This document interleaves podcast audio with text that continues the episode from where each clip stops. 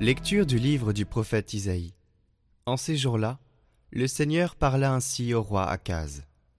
Demande pour toi un signe de la part du Seigneur ton Dieu. Au fond du séjour des morts ou sur les sommets là-haut. Akaz répondit Non, je n'en demanderai pas. Je ne mettrai pas le Seigneur à l'épreuve. Isaïe dit alors Écoutez, maison de David, il ne vous suffit donc pas de fatiguer les hommes, il faut encore que vous fatiguiez mon Dieu. C'est pourquoi le Seigneur lui-même vous donnera un signe. Voici que la Vierge est enceinte, elle enfantera un fils, qu'elle appellera Emmanuel, c'est-à-dire Dieu avec nous. De crème et de miel il se nourrira, jusqu'à ce qu'il sache rejeter le mal et choisir le bien. Avant que cet enfant sache rejeter le mal et choisir le bien, la terre dont les deux rois te font trembler sera laissée à l'abandon.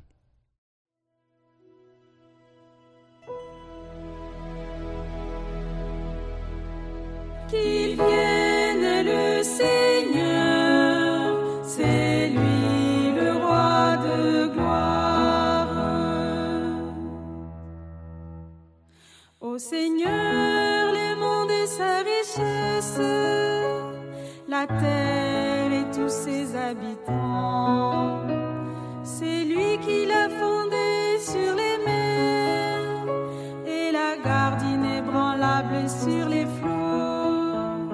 Qu'il vienne le Seigneur, c'est lui le roi de gloire, qui peut gravir la montagne du Seigneur et se tenir dans le lieu saint.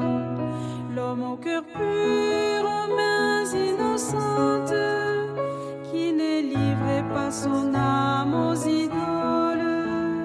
Qu'il vienne le Seigneur, c'est lui le roi de gloire.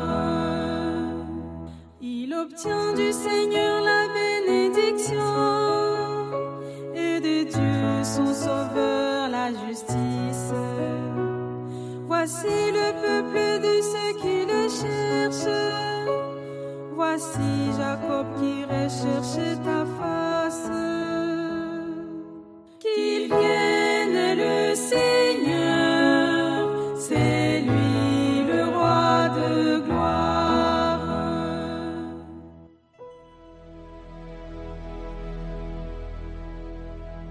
Lecture de la lettre de Saint Paul apôtre aux Romains. Paul, serviteur du Christ Jésus, appelé à être apôtre, mis à part pour l'évangile de Dieu, à tous les bien-aimés de Dieu qui sont à Rome. Cet évangile, que Dieu avait promis d'avance par ses prophètes dans les saintes écritures, concerne son Fils qui, selon la chair, est né de la descendance de David, et, selon l'esprit de sainteté, a été établi dans sa puissance de Fils de Dieu par sa résurrection d'entre les morts, lui, Jésus-Christ notre Seigneur. Pour que son nom soit reconnu, nous avons reçu par lui grâce et mission d'apôtre, afin d'amener à l'obéissance de la foi toutes les nations païennes, dont vous faites partie, vous aussi que Jésus-Christ a appelés. À vous qui êtes appelés à être saints, la grâce et la paix, de la part de Dieu notre Père et du Seigneur Jésus-Christ.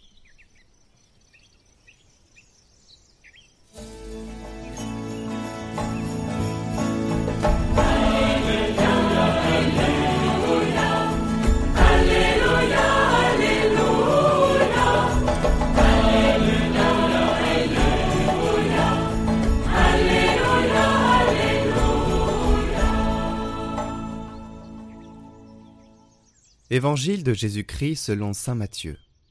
Voici comment fut engendré Jésus-Christ.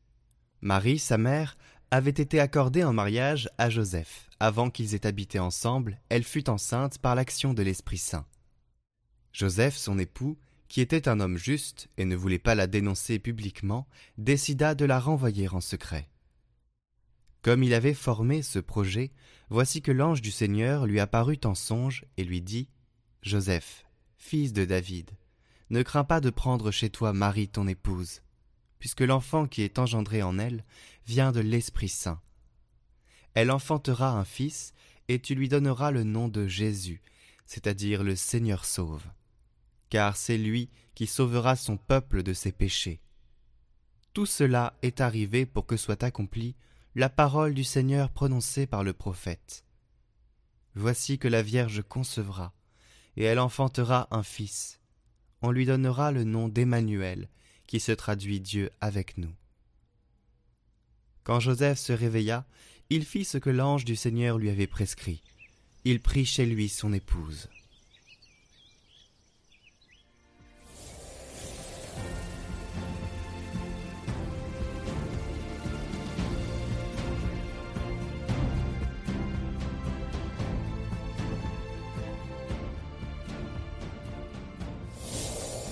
Comment on fait les bébés?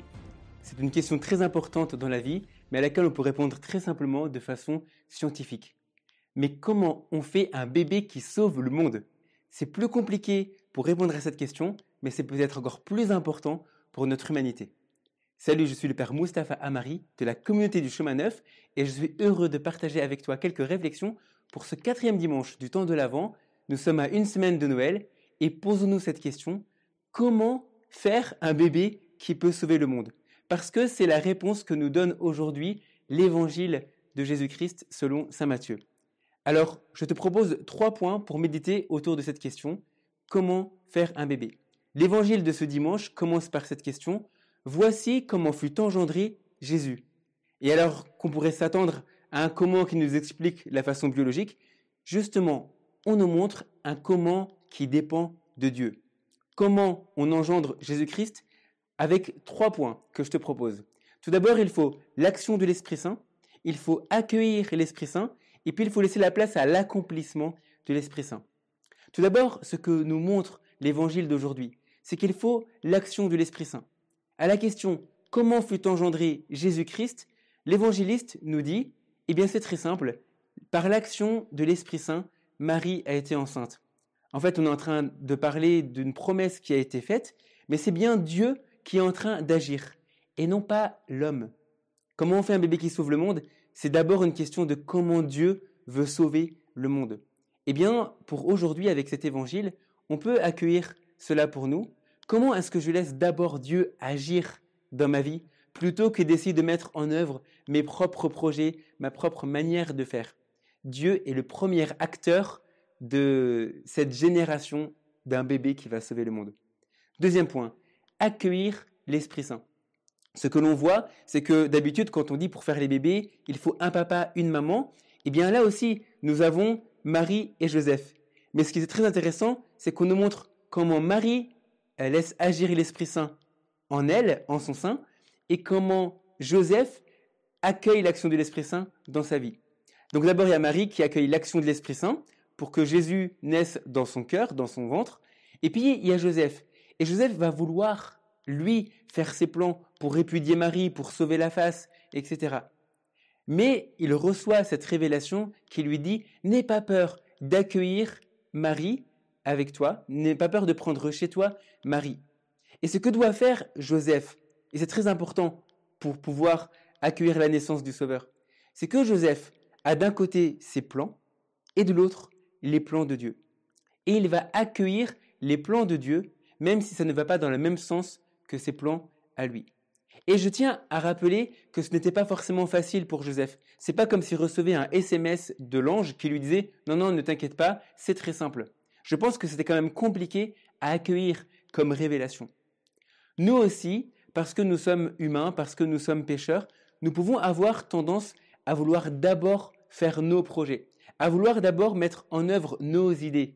Tu sais, un peu, mon idée est la meilleure, je dois faire valoir mon idée par rapport à celle de quelqu'un d'autre. Et ce que nous montre Joseph, c'est qu'on peut choisir l'humilité. On peut choisir de renoncer à ses propres plans et accueillir le plan d'un autre, pour ensuite accueillir l'action de Dieu.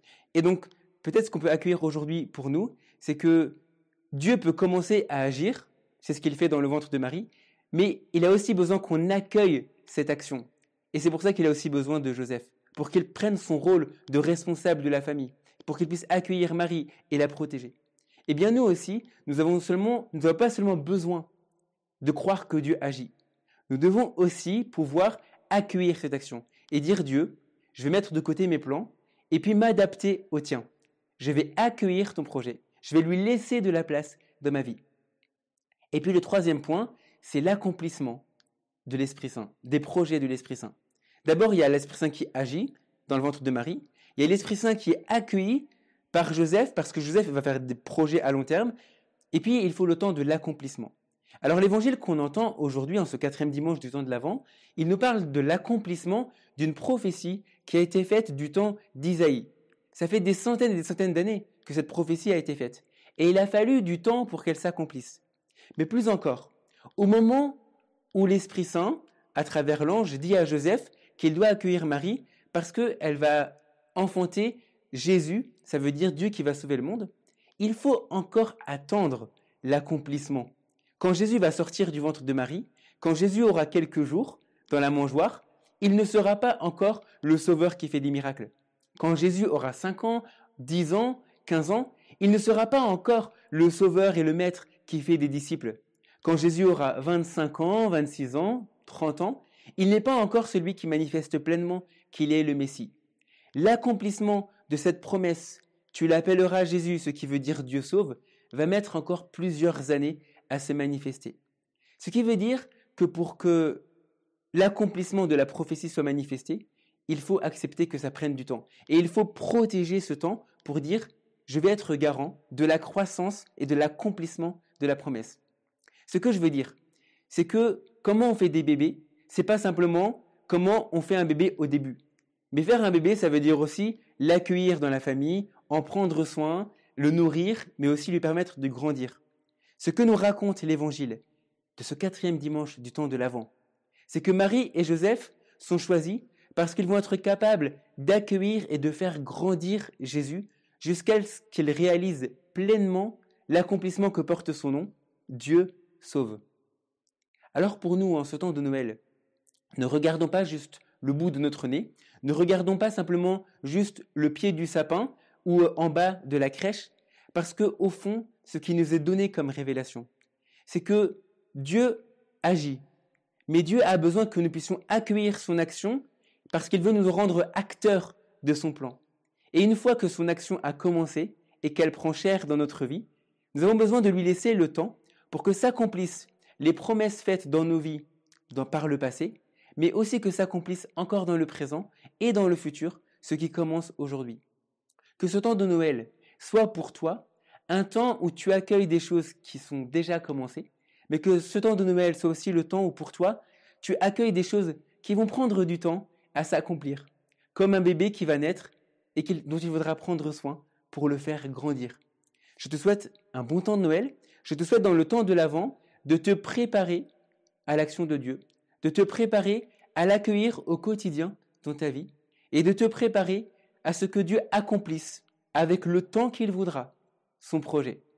Joyeux Noël à toi, bon temps de l'Avent pour cette dernière semaine, sois béni.